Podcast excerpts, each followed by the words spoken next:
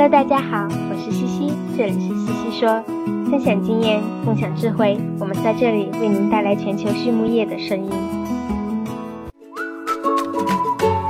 加急动物营养，安全、精准、增效。加急动物营养企业战略客户业务，通过融合达农威、地绿康和加急动物营养原有添加剂业务，普乐为美，以得天独厚的优势，强强联合的专业团队，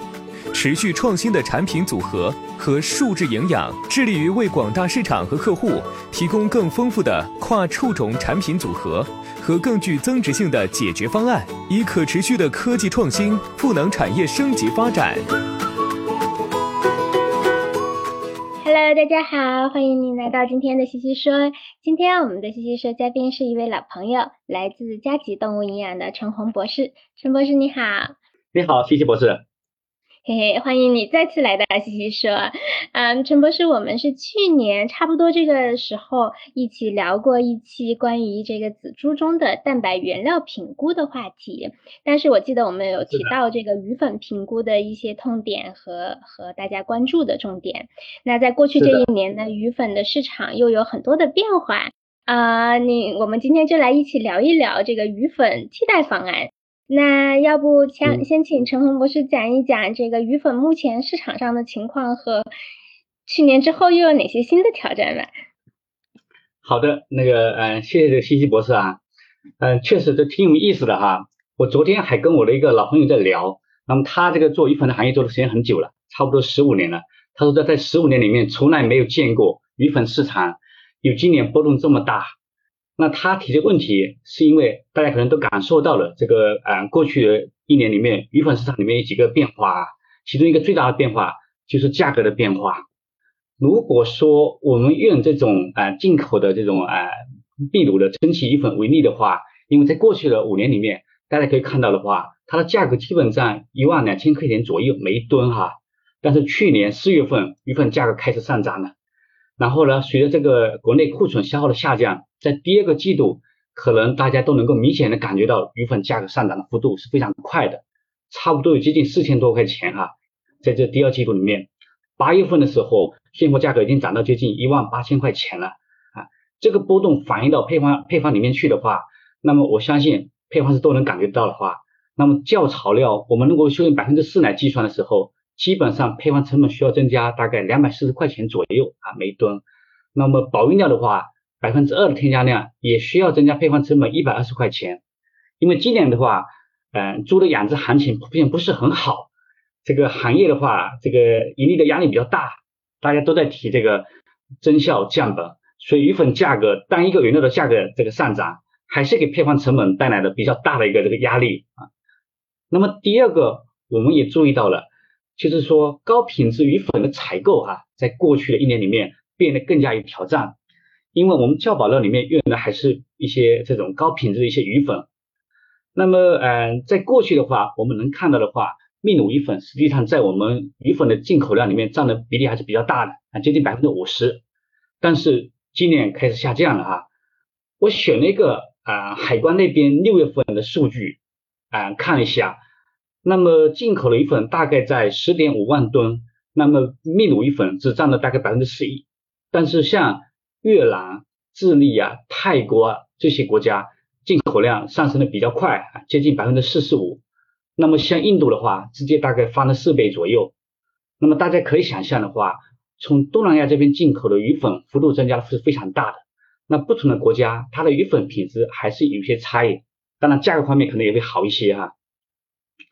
那我还我们还注意到另外一个现象，就是说鱼粉这里面掺假的问题，嗯，在今年的话，可能比往年要严重一些。那么，嗯，佳吉我们在呃廊坊这边有个中心实验室，那么也会经常做一些呃鱼粉的检测，来自于自己内部哈，我们水产那边用，一部分来自客户这边的数量。那么我们检测了差不多有五十个样品，就发现的话，今年鱼粉的话掺假的比例比往年还是要高一些啊，接近大概百分之四十左右。那么，而且今年掺的话，大部分以动物蛋白为主，所以你送检的时候发现鱼粉的蛋白含量还是比较高的，但是氨基酸的比例啊，还有这种晶体氨基酸的含量的话，那跟以前还是有些不一样的啊。这是我们在啊过去的这个呃一年里面能观察到的一些在鱼粉方面的一些变化。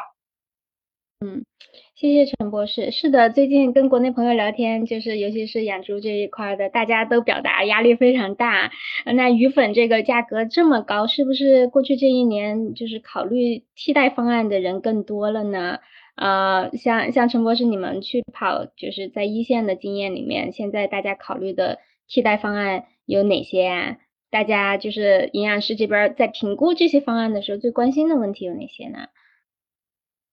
嗯，确实挺有意思的。嗯，实际上，嗯，关于鱼粉替代这个话题，因为讨论了啊，实际上已经很久了哈。嗯，原因就是大家也理解，因为鱼粉是一个嗯资源性的原料啊，它是具有不可再生性。那么我们都想把这个原料给用好。那么也确实在今年的话，那么关于鱼粉的替代方案，大家的关注点、关注度都明显在提升啊。嗯，这当然来自于这种配方里面的呃压力，呃配方成本的。啊，带来的这种挑战的压力。那么我们也看了一下市场上，那目前鱼粉的替代方案，呃，大致来说的话，有四个方向啊。那第一个用的最多的、最广的，还是在从植物蛋白来入手。那么用植物蛋白选一些优质的植物蛋白来替代。那目前经常用到的有这种像梅姐的啊豆粕呀，像这种发酵的豆粕呀，还有这种膨化的大豆啊，它代表着不同对于这种呃大豆进行的加工。还有像这种化学里面经过提纯的这种大豆浓缩蛋白啊，基本上这四个方向上去啊做工作。那第二块的话是用动物蛋白去替代，那这个相对来说用的少一些，主要是用一些这种鸡肉粉，还有一些鸡肝粉。那我也见过一些配方师，这个不惜血本用这种乳蛋白都用进去了，那这个嗯成本压力是还是很大，但效果当然是很好的。那还有一块的话。大家的话是用混合蛋白来替代，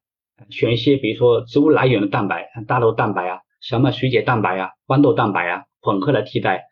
那也有用这种把这种动物跟植物混在一起的，啊，再加上这种酵母提取物啊来做这种啊混合替代。那么大家可以留意这种市场上，那目前我也看到混合类的这种替代方案越来越多了。那还有一部分的话，可能就是用到这种啊更精细的，用这种人工配方鱼粉。就是按照鱼粉的营养特性，我们逆向去开发产品，那么分析鱼粉的营养组分来设计人工配方的鱼粉。那这类产品里面比较代表性的，就像啊这种佳吉做的乐与乐，那它主要是包括这种啊特殊工艺处理过的豆类的蛋白，还有一些氨基酸、欧米伽三脂肪酸啊、生物活性物质等等放在一起去做啊，基本上是这四个方向，大家去选这个方案。嗯，那方案很多，就是这么多方案里面，大家。怎么去选择？就是营养师会最考虑，就是最关注什么问题呢？确实方案很多哈，也让营养师比较头疼。我记得哈，我一九年当时还是作为这种在这边的配方负责人，跟一些嗯同行在交流的时候，我当记得当时那时候因为时间还比较早，跟一些嗯头部的一些集团客户技术在聊这个问题。那么我记得反应最深刻的是国内两个非常知名的企业。配方师跟我讲的很很那个坚决的说，啊，我们觉得全部替代还是不行。那么最近几年在跟他们聊的时候，发现这个问题已经变了，觉得这个是可行的。啊，那因为早期确实大家方案可能做的还是不是非常的完整，那确实效果方面也会有一些受到一些影响。那么啊，我跟大家聊的时候，我觉得在这个啊配方师关注问题方面的话，大致的话啊有几块哈，第一块。就是大家会看你这个替代产品的技术可行性怎么样，因为我想我们的配方师都是一些技术控，那大家的话对于产品拿过来完之后，首先首先去看看，去看看的话，你这个产品从技术上我们看你这可不可行，那么它跟鱼粉比的话，差异在到底在哪里？那么比如说哈，会看一下宏观营养部分，那你的蛋白来源跟这种鱼粉的这个蛋白来源有什么差异？那么它的动物的消化率有差异没有？那么氨基酸的，特别是必需氨基酸的平衡性达到了没有？那么它进入动物体内完之后代谢的话，跟鱼粉有没有差异啊？这是宏观方面他们会想到的。那第二个也会关心一下，我们都知道鱼粉是一个很好的蛋白原料，也有很多的这种微营养，那么就会关心微观营养这些里面，那么它的一些啊像这种类似欧米伽三的脂肪酸含量怎么样？那么它有没有一些能够改善动物免疫的一些这种成分？因为像色氨酸，它跟我们的盐性蛋是我们盐性蛋白的重要组成成分，像酪氨酸，它是免疫球蛋白还有链蛋白的重要组成成分，所以的话，它在免疫方面有没有一些这种啊考虑？那还有像这种，比如说促进动物采食啊，这些有没有考虑？所以它会从宏观跟微观两个角度来考虑，以及比如说，如果说用植物蛋白，那么它跟动物蛋白有没有什么差异？因为我们确实发现有些像这种条件必须氨基酸的话，动物蛋白含有，那植物蛋白不一定含有，那这些可能对动物又是比较重要的啊，所以它会从这种机理上啊，会从成分上去关心，看看这些产品有没有这些啊鱼粉类似的这种效果，这是第一个啊会考虑的问题。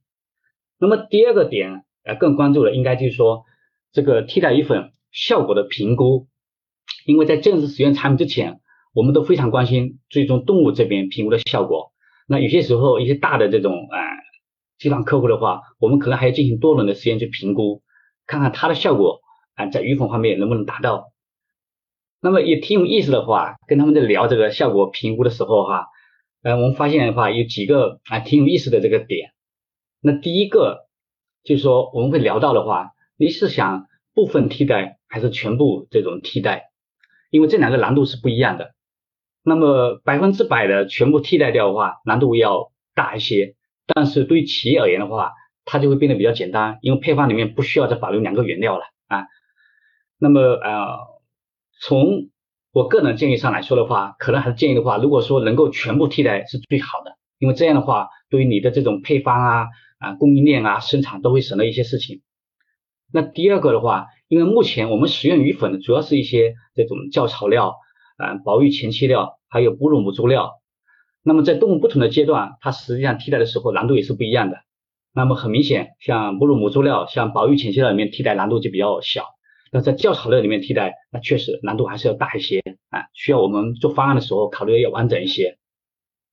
那第三块就是说评估的指标。嗯，可能大家关注这种像这种生长，像仔猪里面的生长，还有一些采食量，那么可我们还有关注可能它对这种腹泻的影响。那母猪那边可能大家关注度比较高的，像这种嗯母猪的采食量，尤其在夏季，还有仔猪的出生重，还有这种断奶的窝重这些指标啊，如果把它都放在一起去考虑完之后，那你会对于这种产品的话会评估会更全面啊。这是我们在呃评估的时候呃观察到几个挺有意思的事情。那么如果说配方师对于这种替代产品的话关注的话啊，还有的点的话可能会聚焦在这个替代产品的品质啊，它的性价比方面，比如说替代产品的稳定性，因为鱼粉的话主要是用酵保料跟哺乳母猪料，都是一些关键性的阶段，所以它对产品的稳定性要求还是比较高的，所以我们希望用的这种啊替代产品的话，它也比较稳定。那第二个就是生物的安全性比较好。那么啊，挺有意思的现象，我们看到了一个集团客户在用这种替代产品的时候，还专门检测的话，看看你的产品里面有没有猪的通源性啊，用 PCR 荧光去检测。那么有些产品可能也加入了一些嗯动物蛋白的副产物，那可能就要考虑的话，它有没有抗生素的残留啊？那第三个刚才提到的话，就是产品的性价比，替代产品。那么我们希望替代产品代替鱼粉完之后，那么它在价格方面应该有些优势，那至少放到这种配方系统里面。它的引资价格去衡量的时候，它能够被选中，被我们配方系统选中啊，体现它的这种啊营养价值，嗯，这我想是我们配方啊的这个同事们、同行们在这个做这种产品选择的时候，他们会考虑的一些点吧。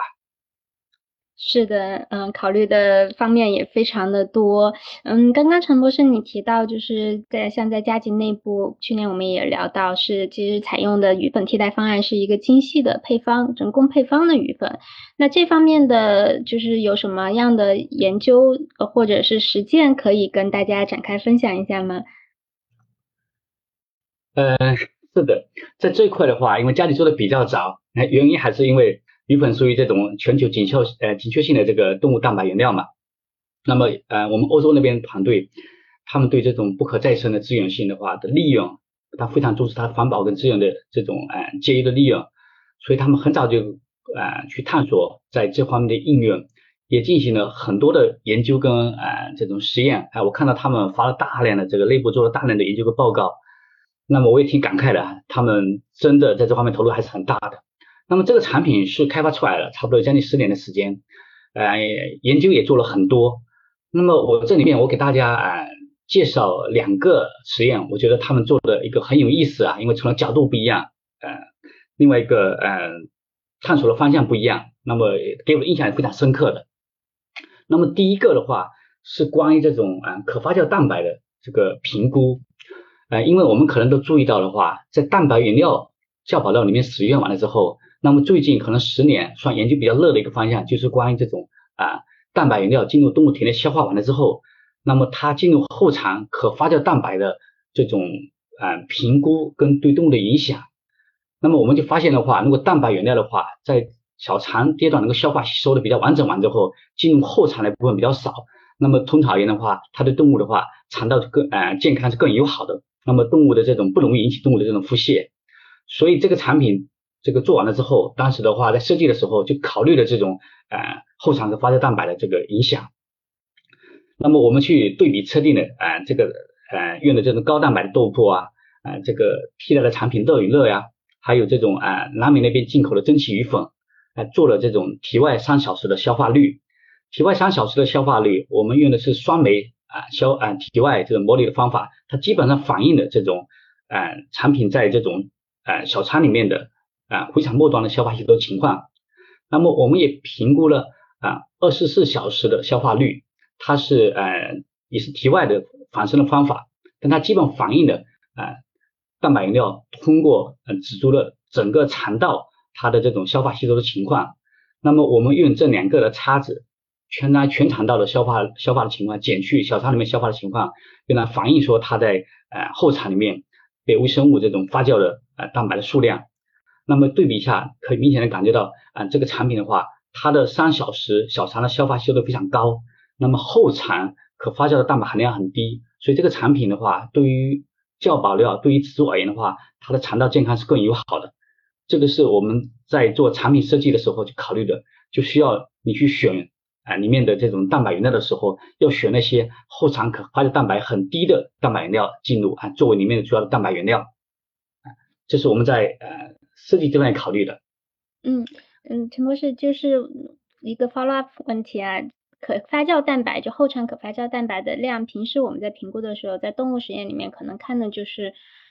就是到小肠的消化率哪个高，后肠的就更少，是吧？所以这个实验是在体外模拟了小肠的消化，然后再模拟了全肠道的消化，用差值来去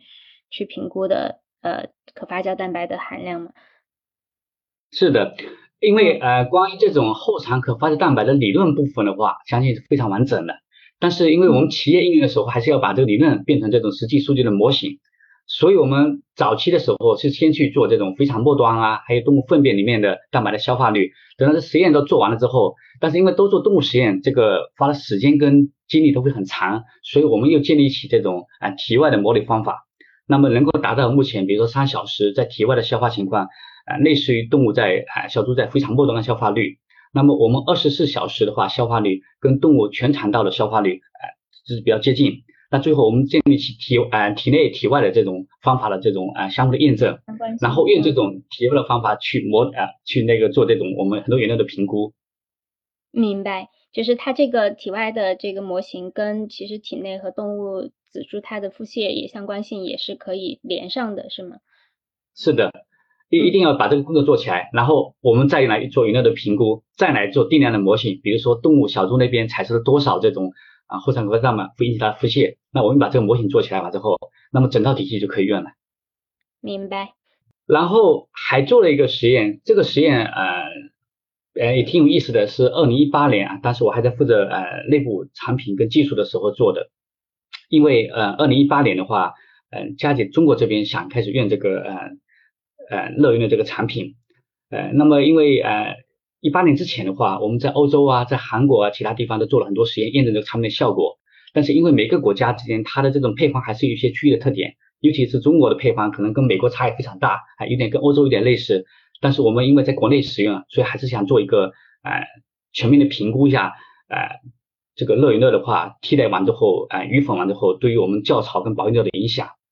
我们就按照这种啊百分之五十嗯替代。百分之七十五替代，那么全部替代，那拿了一个啊全的鱼粉组去做对比，然后评估一下，在这种中滚模式下，它对于我们这种教槽料跟保育料的影响，评估了对动物的采食量啊、增重啊、腹泻的影响，嗯，这个实验我们差不多用了呃接近呃两百六十四头的仔猪啊，每个呃每个栏位大概六头猪，设了四个处理组，四个重复，啊，去评估它跟全部使用鱼粉组的差异。因为我个人也非常关心这个实验的结果，它会直接决定我后面是不是要，呃，把这种本土化的这个配方里面全部使用上这个替代的产品。那么从教草跟保育做下来来看，实际上我们观察到的很有意思的现象，百分之五十其实替代组的话，呃，效果比较好，但是全部鱼粉替代组它的效果也比较理想，啊，甚至有些指标它比我们用全鱼粉组的话会还要好一些。这个实验确实让我非常非常的坚定。呃，在这种中国模式下的话，我们替代是没有问题的啊。嗯，挺好。那那我比较好奇，就是在中国之外，其他的国家市场是不是也面临同样的鱼粉替代的问题？那他们对这种人工配方的鱼粉的接受度怎么样呢？嗯，在其他地方，实际上在比如说啊，奈勒的那边啊，像我们在这种呃西班牙那边，他们用的比我们还早。因为家里最早的时候做乐与乐的话，哎是在那边做的，他们甚至还做过到很多亚洲的国家那边去。嗯，家里实际上啊，教保料在很多国家 都做的非常非常的成功哈。应该呃，我印象里面应该有十几个国家，他们都能够进入这种当地市场的这个前三名。那么乐与乐的话，实际上就是我我们这里面啊教保料里面体系里面非常重要的一个原料。因为实际上，家里做这个产品，首先不是为了外卖，实际上是为了内用，为了让自己的产品更有竞争力。那只是这个后来的产品，呃，做的太太成功了，所以现在把它推向市场，啊，特别中国这边对外去销售，呃，所以你会看到的话，像这种，比如说像这种，啊，最早的荷兰，后来西班牙，现在的中国、韩国、越南，啊，这几个国家，我们都有这种计划在生产，在应用。那么他们也用的比较多，啊，我记得我们跟，呃，这个。韩国那边的同事在聊这个事情，实际上他们用的更早啊，因为我之前我我们是差不多一八年在这评估，他们那边更早，应该在一五年就开始评估跟应用。那么他们给我的反馈就是说，像这种产品完用完了之后哈，如果说是一组啊没有鱼粉跟一组啊用这种乐云的这个产品对比完了之后，嗯，他们在保育前期料里面那效果就更明显了，基本上添加两个点的话。那么动物的啊这种增重方面的话，改善的幅度可能就百分之十几个 percent 的。那么对于这种啊 FCR 的影响，可能也有啊五六个 percent，啊那个十十个 percent 左右。那么中国这边，因为我们可能原料相对做的比较好一点，我们观察到的不是很明显，只是说跟啊有有意思。我们那边是，但是中国这边设计的是跟鱼粉的对比哈，韩国那边设计的时候是说用没有鱼粉组去对比完了之后，那么他感觉到改善的幅度很大。那么，嗯，真正的话，大概在呃十呃十八个点左右保育前期哈，然后在保育前期的这种 FCR 的话，影响可能也接近十个点左右。那么中国这边我们做出来是跟鱼粉组基本上没有差异，哎，你是不管是教槽阶段还是保育阶段，嗯，它都能够达到鱼粉的效果。那么，所以韩国那边同事他们一六年就做这个实验，他们做完之后，当时的话也是信心满满的，就把他们的嗯这种教槽保育里面都在去使用。那么我们像荷兰那边的同事啊，像这种西班牙同事的话，那么他们运用的时间更早。那不只是在教材料里面使用，在保育料里面使用，甚至在这种母猪料里面也在用啊，来替代鱼粉。他们对鱼粉其实更更珍惜这个。所以，所以您刚刚说的这个前三名其实是加吉自己的料用了这个原料，然后然后自己的料的效果很好，所以现在就是大家想要用这个原料是吧？是的。嗯嗯，其实最早的呃，我我刚才也大概提了，其实最早的出发点，我们是为了给自己的这种教槽保育料做配套用的。那只是这个产品他们开发的太成功了，我们自己内部用完了之后，那么产品的市场上也有很好的口碑。后来想啊，这么好的产产品，那也可以比如说拿到市场上去，呃，给同行或者说去使用，所以才有这个故事推向这个外面。是，呃，你会发现家里很多这种添加剂也好，原料也好，实际上大部分的人都是自己内部用的。嗯，可能大家的理解应该是，还是一个饲料企业啊。对，那那陈博士，你觉得就是因为在加急，毕竟全球性的国家，你们看到的资资资源都比较啊丰富，大家觉得这个鱼粉未来的这个市场接下来会怎么怎么一个趋势呢？OK，这这是其实是很有挑战的问题。呃，我们跟客户那边嗯去交流的时候，对很多客户也会嗯提到了。或者关心这个问题，然后我我首先我不是一个 这个鱼粉专业的鱼粉分析这个行家哈。那么呃，我只是说跟客户交流啊，或者说我们有一些第三方呃这种机构也会提供一些信息，我就把这些信息啊综合在一起，然后嗯跟大家分享一下，那么也给呃大家提供一些这种啊信息的一些这种交流。那么呃鱼粉确实你会发现的话，今年的话这种变化幅度算是非常大，起伏非常大的。那么其实呃根本的原因的话，可能大家已经感受到了，还是因为这种。比如说占据我们啊鱼粉进口比例非常大的秘鲁的话，它的话在啊今年的第二个季度，呃六到八月份的话，这种捕的话鱼的话数量是非常少的，因为温度的问题啊、个体的问题啊等等上，基本上没什么鱼可捕。那么大家看的数据的话，六到八月份的话，这第二个捕捞季很重要一个捕捞季，它在以前的话年份的话正常应该有两百万吨左右的鱼粉，但今年只贡献了六万吨，就原来的百分之三，所以造成一个巨大的一个缺口。这个缺口的话。啊，靠，比如说其他的国家，亚洲也好，嗯，其他的国家也好，是很难补的，啊，很难把它这个缺口补齐的。那么他这次去捕捞鱼的话，这个月份应该到了十一月份，现在也不知道情况怎么样啊？那现在的缺口，嗯，这个巨大的缺口就是靠这种其他的国家，包括我们国内去填补啊。所以这个，呃，到底影响有多大？可能大家还要去观察啊，这是一个情况。那第二个的话，饲料企业。在这种第二个季度，然后呃第三个季度的开始的时候，因为前期的话库存消耗完了，大家开始补货，那么补完了之后，目前价价格这么高，所以基本上可能采购的意愿不是很强，那基本上就是以啊消耗库存为主，所以说市场现在观望还是比较重的。那现在也能看到的话，现在国内可能港口的这种鱼粉呢量上不是很多，可能只有十四万吨左右，这是一个很低的一个数字。所以你去看的话，总的来看的话，就是说。啊，第一个后面的供应不是很充足，然后的话港口的库存也不是很多，那么大家现在在用用库存为主，啊，嗯，这是一个一个短期的一个基本情况。那现在因为价格已经到了这么高完了之后，现在可能也也也很难支撑了，所以你会看近期的时候已经开始有点下降的趋势，但是下调的幅度多少可能是市场多方力量这种博弈的情况。那么我们也能看到一些嗯比较积极的一些呃情况。你比如说看国内的话，现在沿海这边这个八月份开始的话，这个呃陆续的开休渔期结束了，可以开始开捕了。那像浙江这边的话，国产鱼粉已经开始释放出来，在市场上大家已经可以买到国产那边的这种啊一些的鱼粉。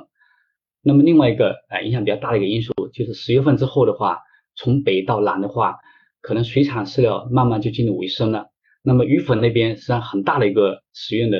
呃是国产这边这种哎。